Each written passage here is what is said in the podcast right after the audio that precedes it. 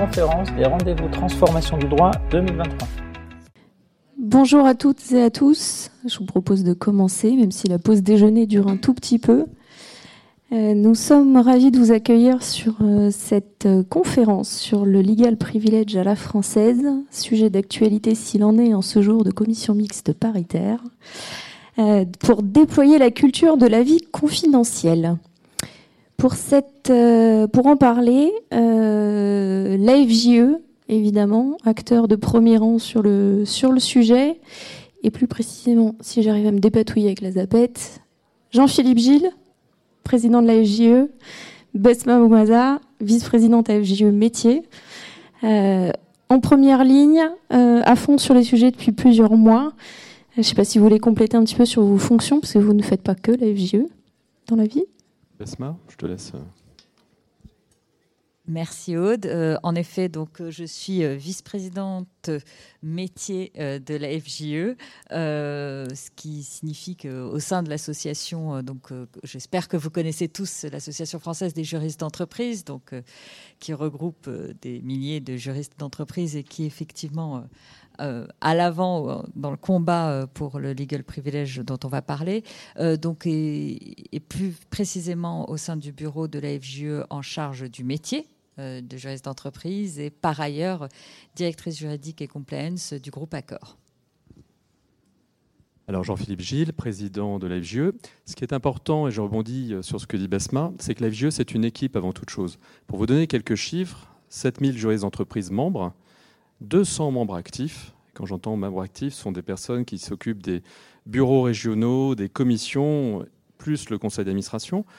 Le conseil d'administration, ce sont 29 directrices et directeurs juridiques de toute euh, activité, de toute forme de société euh, française ou filiale de groupes étrangers en France. Et il y a un bureau composé de 10 personnes et qui est à parité. Je le souligne parce que la FGE est la seule organisation euh, dans le domaine juridique à avoir un bureau à parité, 5 femmes, 5 hommes. C'était mon engagement au début de mon mandat il y a un an et demi. Et nous avons pas mal de vice-présidents parce que le but du jeu, c'est qu'on puisse être euh, partout. Nous sommes des bénévoles. Euh, donc il est possible d'avoir une activité professionnelle et bénévole parce que précisément nous sommes nombreux. Et euh, ce qui nous caractérise, voyez-vous, c'est le sourire et la convivialité. Parce que lorsqu'on est juriste d'entreprise, forcément, développer son sens de l'humour, ça fait partie des soft skills indispensables. On était sympa. oui, je crois aussi. Sympa et souriant. Toujours. Euh, je vous propose d'attaquer le, vif du sujet, euh, la confidentialité des avis et des consultations euh, des juristes d'entreprise, hein, selon la formule qu'on veut adopter. C'est un vieux combat de la FJE, évidemment. Est-ce que vous pouvez nous rappeler, alors, brièvement, puisqu'on n'a qu'une heure pour en discuter là, les grandes étapes du, du, de l'adoption du texte, jusqu'à aujourd'hui, demain peut-être? Alors, si vous voulez qu'on remonte euh, au premier rapport du bâtonnier du Grand Rut, euh, ça va remonter à loin. Euh, moi, je suis rentré à la en 2006 lors du rapport Guillaume, et j'ai suivi tous les épisodes de la saga depuis. Mais dans la dernière phase, on va dire, c'est une phase qui a commencé. alors, la phase d'avant, c'était le projet d'avocat en entreprise, boulé par les avocats eux-mêmes, d'accord? Alors même que la FJE et le cercle avaient décidé d'être ouverts sur le sujet. Et donc, il ne restait plus de place dans le paysage politique que pour le legal privilege. Alors, nous avons été reçus une première fois avec Laure Lavorel du Cercle Montesquieu, parce que j'insiste, la FGE euh, est sur ce combat depuis longtemps, mais c'est le combat de tous les juristes d'entreprise. Et aujourd'hui, les associations sont tout à fait unies sur le sujet. Et donc, on a été reçus en juillet 2022, à un moment donné où, euh, consécutivement aux législatives, euh, l'exécutif avait un petit peu le moral dans les chaussettes. Et on nous a dit, vous savez, la loi justice, on verra peut-être, peut-être quelques articles, mais en tout cas, Legal Privilege, vous oubliez. Et euh, assez adroitement, on a discuté d'autres sujets, euh, notamment de la formation, notamment des métiers, des passerelles entre les juristes d'entreprise et les, magistrats. Vous savez qu'il y a un gros, gros euh, projet de, recrutement de magistrats, et finalement, les, le chancellerie s'est rendu compte que les, les juristes d'entreprise avaient des têtes bien faites, que ça pouvait être euh, un, levier de développement euh, de la magistrature. Donc nous sommes revus en septembre sur ce thème-là et en parallèle de cette réunion, Jean-Denis Combrexel et Rémi de Coupaolini, le directeur des affaires civiles du Sceau, euh, nous ont dit qu'ils étaient prêts à relever le défi.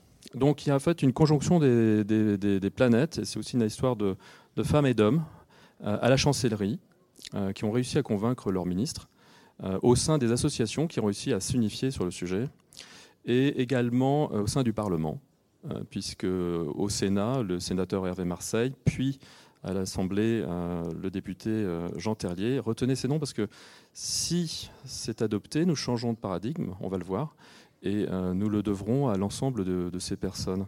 Voilà pour le, sans entrer dans plus de détails.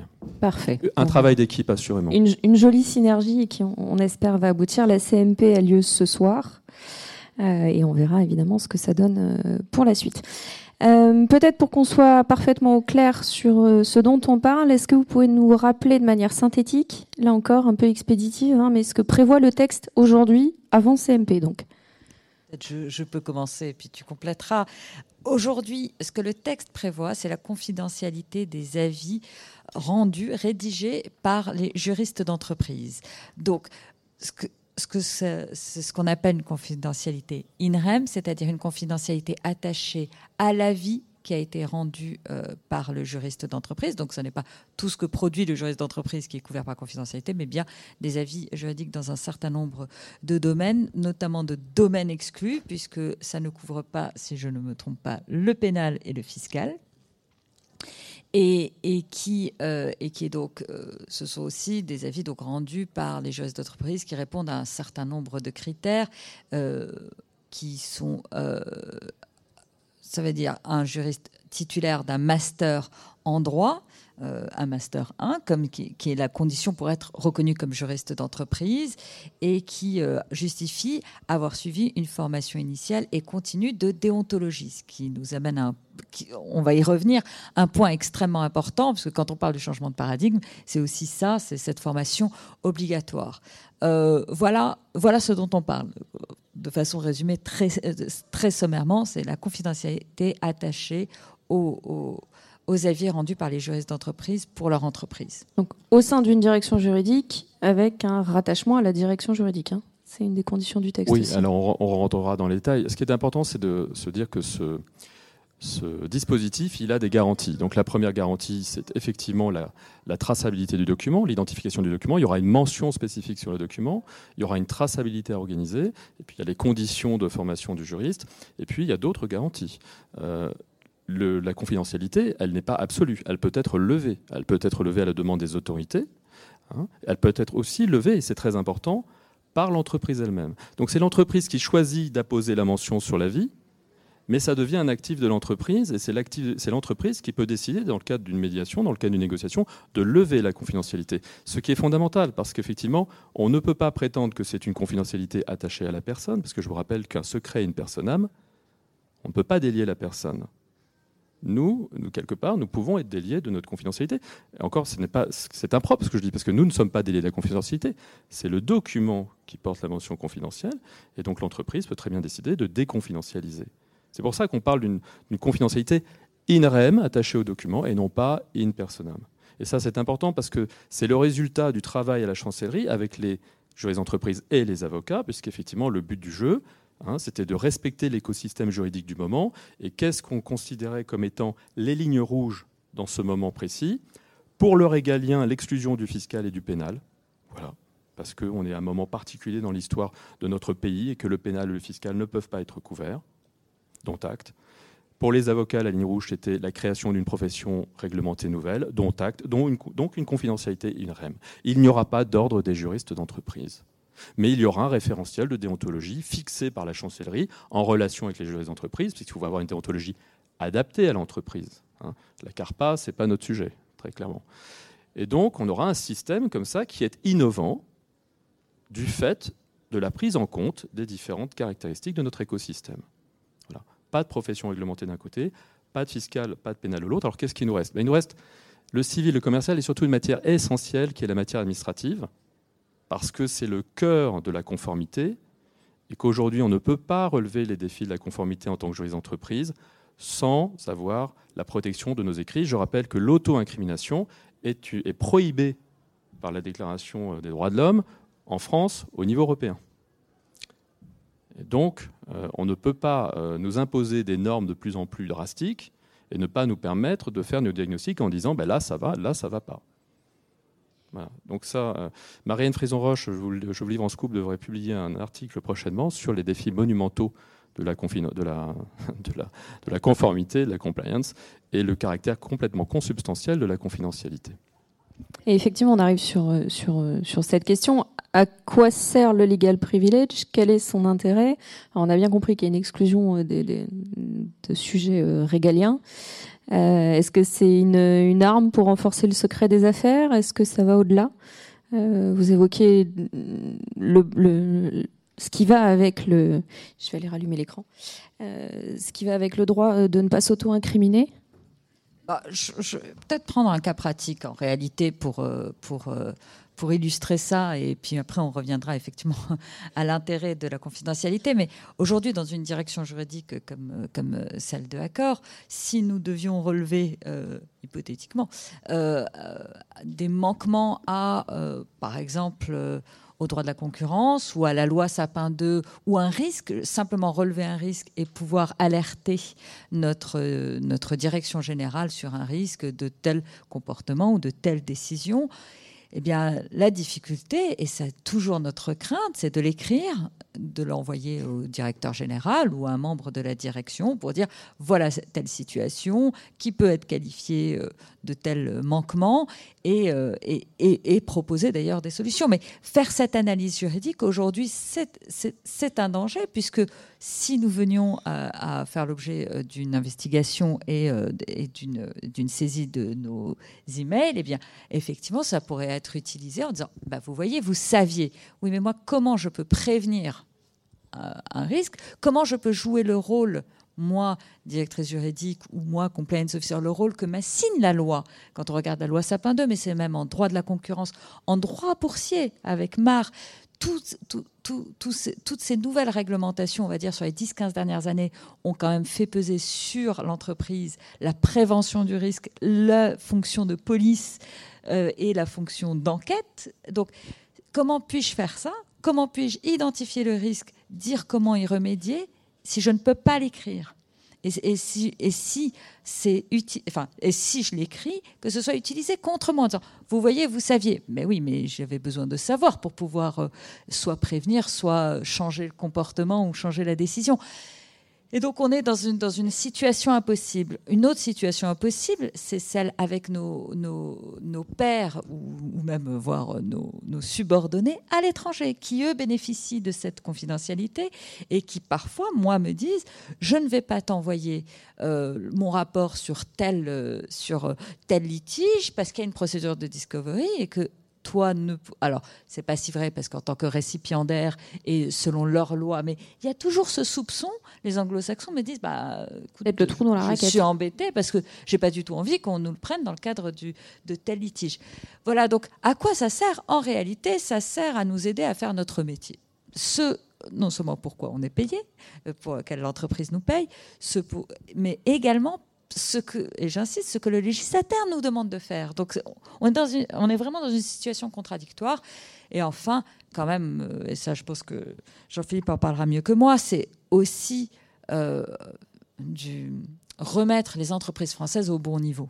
On est quand même euh, un des seuls pays, euh, on va dire, développés à ne pas bénéficier de cette, euh, de cette confidentialité pour nos entreprises, pour la compétitivité de nos entreprises, pour pouvoir avancer. C'est quand même un, très... alors je vais utiliser un, je cherche le mot français, mais j'ai le mot anglais qui vient detrimental. Mais bon, donc c'est à notre détriment. Effectivement, il y, a, un aspect interne et il y a un aspect international, puisque hier, lors de la nuit du droit, nous avions une thématique au tribunal de commerce de Paris sur l'influence du droit. Eh bien, l'influence du droit, elle passe par le fait que pour, jouer à l'extérieur, il faut être euh, déjà euh, bon à domicile. Et aujourd'hui, ben, nous accusons un retard de 30 ans. Alors, d'aucuns pourraient dire, bah oui, bah, depuis 30 ans, ça n'a pas changé, les directions juridiques ont bien réussi à vivoter pendant cette période.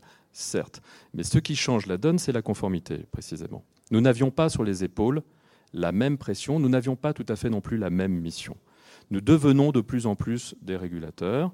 Euh, certains d'entre nous font même partie de comités de conformité ou de comités d'éthique. Quand nous rendons des décisions, préconisant même des sanctions, quel est le statut de nos écrits?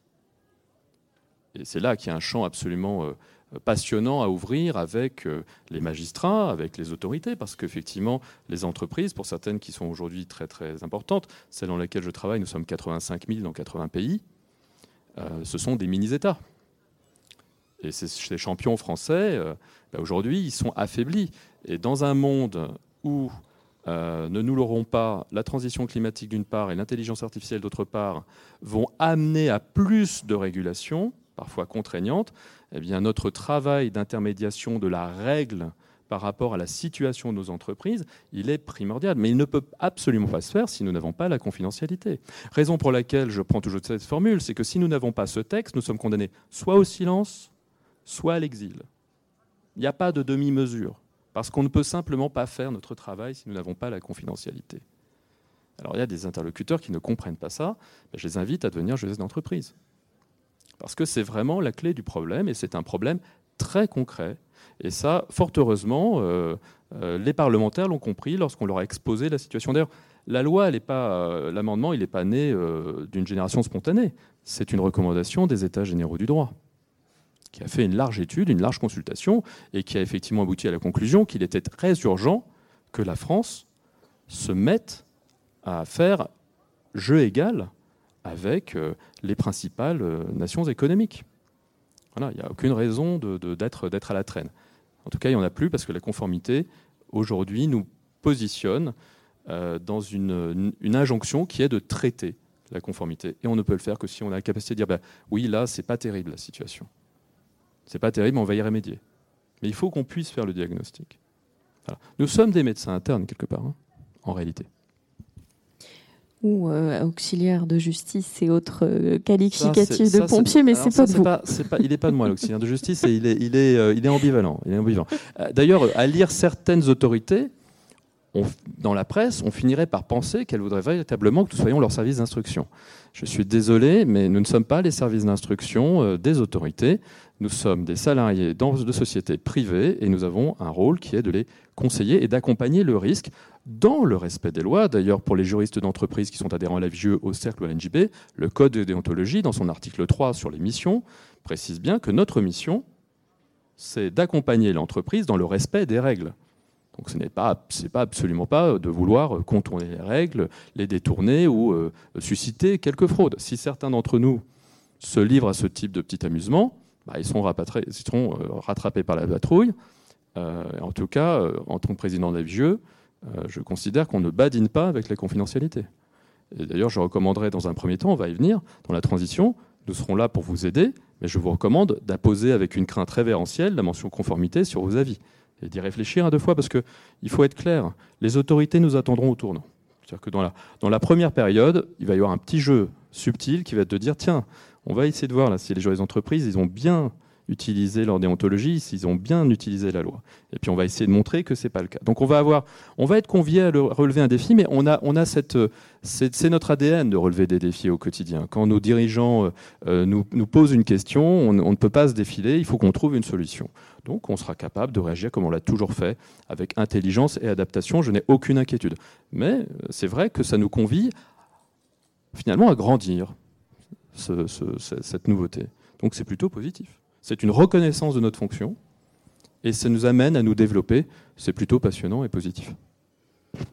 Effectivement, un vecteur de, transformation aussi. Peut-être si on revient un petit peu dans la, chronologie euh, des conditions posées par le texte, euh, avant de déployer cette culture de la confidentialité, il y a un prérequis qui est celui de la formation déonto. Euh, vous l'avez évoqué à, plusieurs reprises. Le code de déonto, il n'est pas nouveau. Il va évoluer vraisemblablement. Euh, ça consiste en quoi de se former à la déonto? Puisque pour pouvoir invoquer une confidentialité des avis, il va falloir être formé. Sur quoi on se forme? Auprès de qui on se forme? Quand est-ce qu'on se forme? À partir de quand? Et, et, si on se forme pas, il se passe quoi? J'ai plein de questions. Première chose, Besma, si tu veux bien?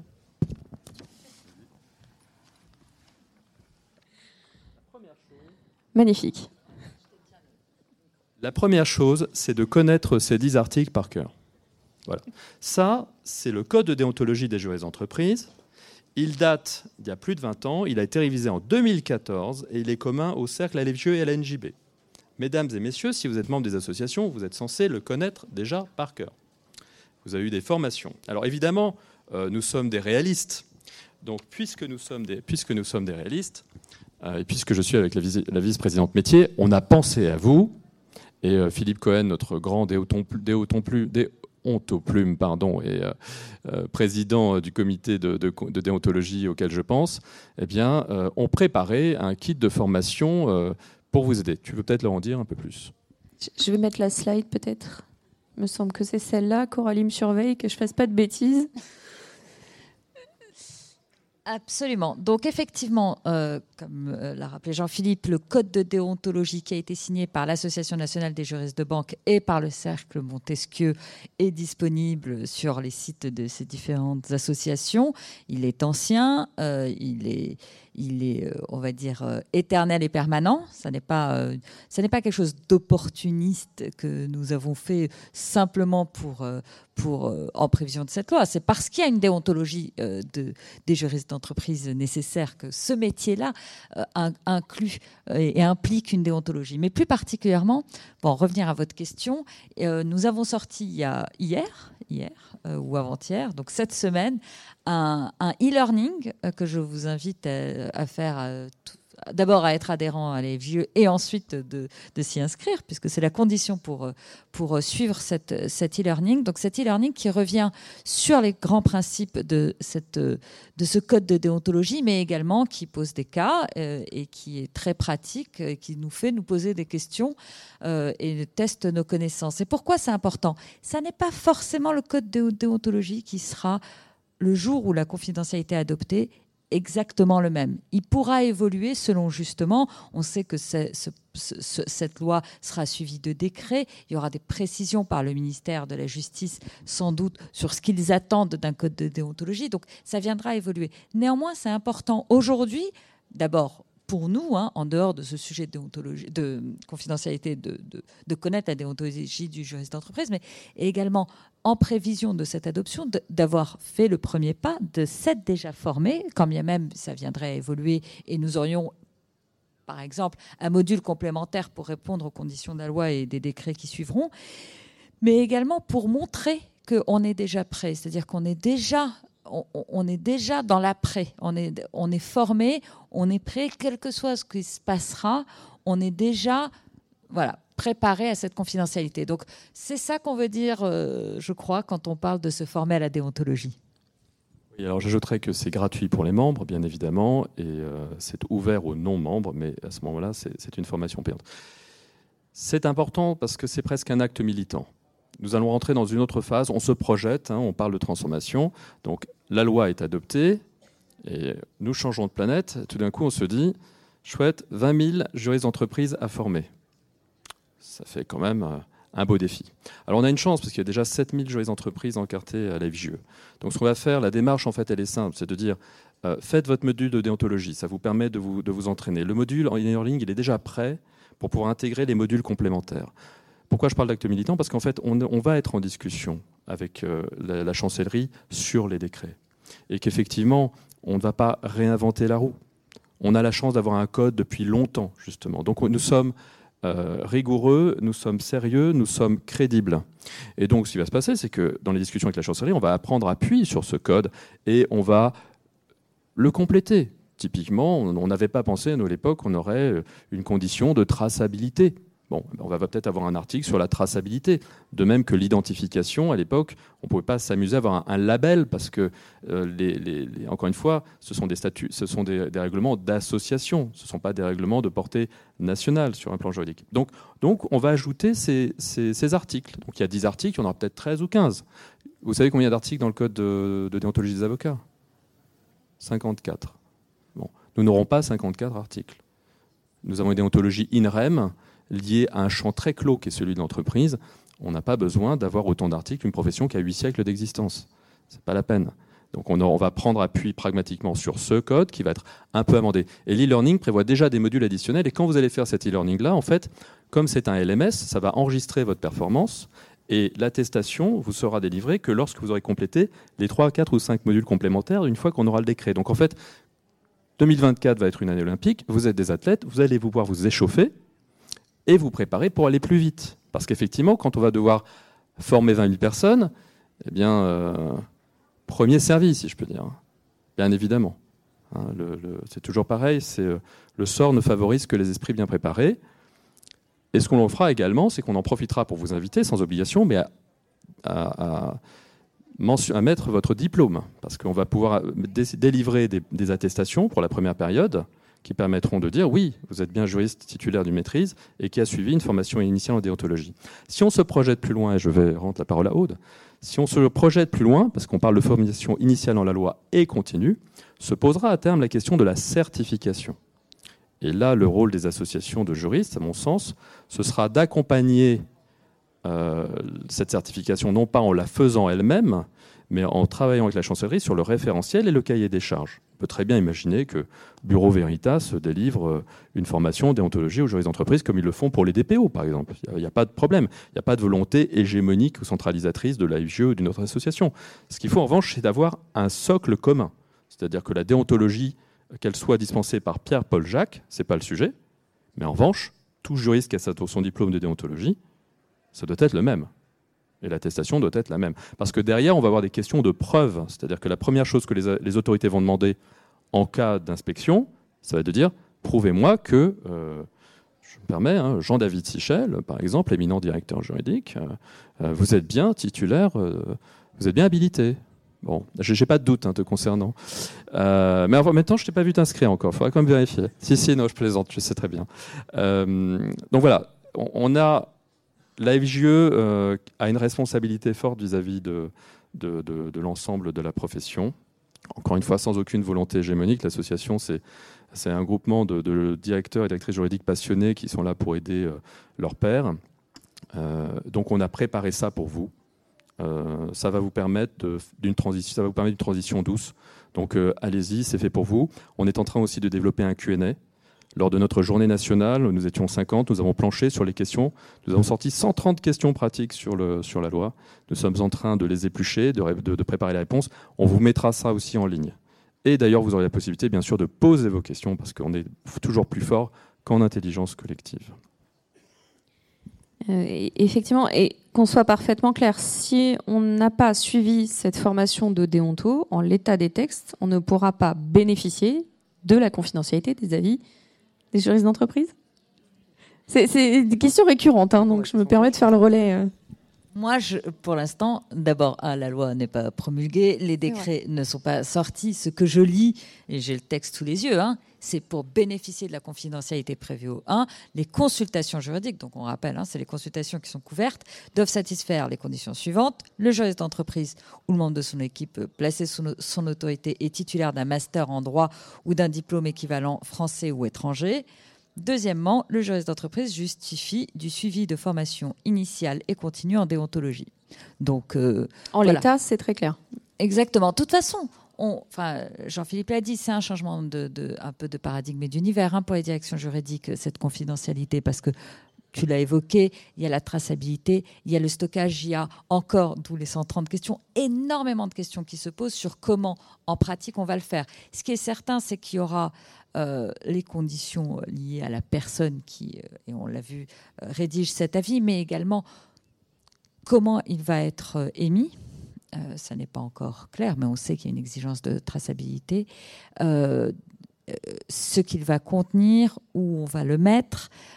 et ça, ça va nous demander de nous structurer. Je, ne sais pas pour vous, on le sait, il y a différentes tailles de direction juridique dans les entreprises hein, qui vont de un juriste à j'ai entendu parler d'une banque avec 1000 juristes. Bon, donc on a des univers complètement différents.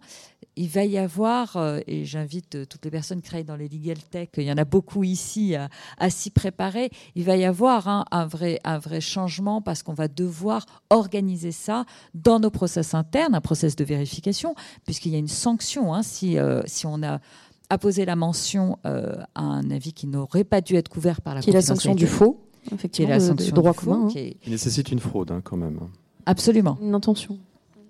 Donc, néanmoins, euh, il va falloir vérifier, donc il va falloir mettre en place des processus. Je ne sais pas pour vous, mais moi, je suis dans une entreprise qui n'adore pas les processus. Et donc, euh, ça va être, euh, ça va être un, vrai, un vrai changement de vérification de traçabilité, de stockage, d'identification.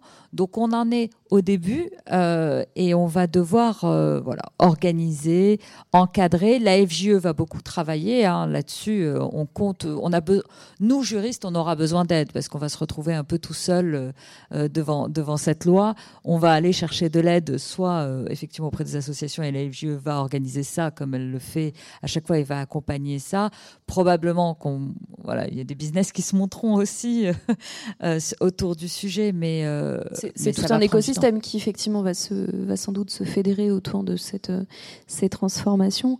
Je, vous coupe, Basma, pardon, mais c'est ce que vous disiez à plusieurs reprises, Jean-Philippe, c'est un changement qui va à la fois impliquer des mesures techniques d'adaptation pour protéger la confidentialité et ses secrets de juristes d'entreprise, et d'entreprise avant que ce soit ceux des juristes d'ailleurs, et d'un point de vue organisationnel. Donc, gros chantier en vue. Pour autant, on ne se précipite pas mais il faut commencer déjà à y songer avec des multiples pratiques et parce que multiples configurations euh, des directions. Oui, il y a ces deux aspects, techniques, organisationnels. Oui, alors justement, c'est ça qui est intéressant. Ne vous précipitez pas, dès le lendemain de la publication de la loi, à mettre confidentiel juriste d'entreprise sur un, sur, un, sur un mémo. Euh, commencez déjà par vous échauffer, suivre euh, la, la, formation en déonto, lire le texte, faire remonter vos questions. Euh, là où je souhaite vous rassurer, c'est qu'effectivement, on a bien identifié, on va dire, trois catégories de sujets. Il y a une catégorie de sujets dits organisationnels. D'ailleurs, il ne vous a pas échappé que dans la loi, on dit euh, tout juriste ou collaborateur d'un directeur juridique. Pourquoi? Parce qu'on peut très bien imaginer des directions juridiques qui décident d'avoir des clauses de stage et d'attendre que leurs juristes juniors se soient bien formés avant de les autoriser à utiliser la mention. Pourquoi pas? Chacun est libre de son organisation, c'est très important. C'est pour ça que ce, texte existe. Enfin, il y a d'autres raisons, mais je n'entrerai pas dans le détail maintenant. Donc il y a des catégories, il y a des sujets organisationnels. Il faudra sans doute passer par euh, des, mission statements hein, ou des chartes des directions juridiques. Euh, d'ailleurs, de ce point de vue-là, euh, c'est intéressant de voir ce que font nos, nos, et confrères belges. Ils ont des, standards. Alors il ne faut pas les copier, ça ne sert à rien, il faut les adapter. Mais on aura effectivement des sujets de type organisationnel. Nous aurons aussi des sujets de type formation à la déontologie, ça on en a déjà parlé, et puis nous avons des sujets liés à, des aspects techno, parce que un mémo confidentiel, c'est pas simplement un mémo sur lequel on met la mention confidentielle. La confidentialité digitale, elle, euh, elle se travaille aussi. C'est-à-dire que vous savez très bien déjà qu'en utilisant certaines fonctionnalités de Microsoft, enfin d'Outlook, vous pouvez euh, permettre ou pas la lecture ou euh, l'impression d'une pièce jointe. Donc c'est tout ça qui va devoir être traité. Alors, pas de panique, ça se fera dans le temps. Et si la loi passe ce que nous souhaitons, ce que nous voulons, ce que nous appelons de nos voeux, tous et toutes, euh, il faudra, euh, les décrets sortiront pour juillet 2024, et ça veut dire qu'on aurait une loi en place pour la fin de l'année 2024. Et c'est pour ça que je dis que 2024 sera olympique et que nous commençons à nous échauffer maintenant. Voilà et que nous serons prêts euh, pour le jour J. Et là, effectivement, la, FGE sera là avec le Cercle Montesquieu, avec la NJB, d'autres associations, je pense, pour euh, vous aider répondre à vos questions. Ça, c'est notre engagement. Et, on sait que les équipes travaillent euh, déjà d'arrache-pied pour anticiper la suite sur ne serait-ce que cet effet. Il y a déjà des contacts avec des legal tech, il y a déjà des contacts avec des, des, centres de formation, parce qu'encore une fois, c'est tout un écosystème. sans la confidentialité, on détruisait l'écosystème. Parce qu'encore une fois, sans la confidentialité, ou nous nous exilons, ou nous nous taisons. Donc à partir du moment où nous allons pouvoir remplir notre mission, euh, dans la mesure où nous avons un contexte d'inflation législative, euh, eh nous ne pouvons que renforcer l'écosystème, à tout niveau. Euh, je rappelle d'ailleurs que pour nos amis avocats, la loi a été modifiée à l'Assemblée à la demande du gouvernement, et plus particulièrement du ministre de la Justice, et que euh, en cas de litige sur les documents, nous serons automatiquement et obligatoirement assistés euh, euh, de, nos, de, amis avocats. Donc on, a, on voit bien que c'est un, un, un plus, ce, legal privilege. Alors évidemment, nous changeons de paradigme, mais encore une fois, quoi de plus exaltant? Il ne faut pas avoir peur du changement. Ça fait partie de. Nous avons l'habitude en entreprise. Quelque part, je constate que ce sont plutôt certaines autorités qui ont peur du changement.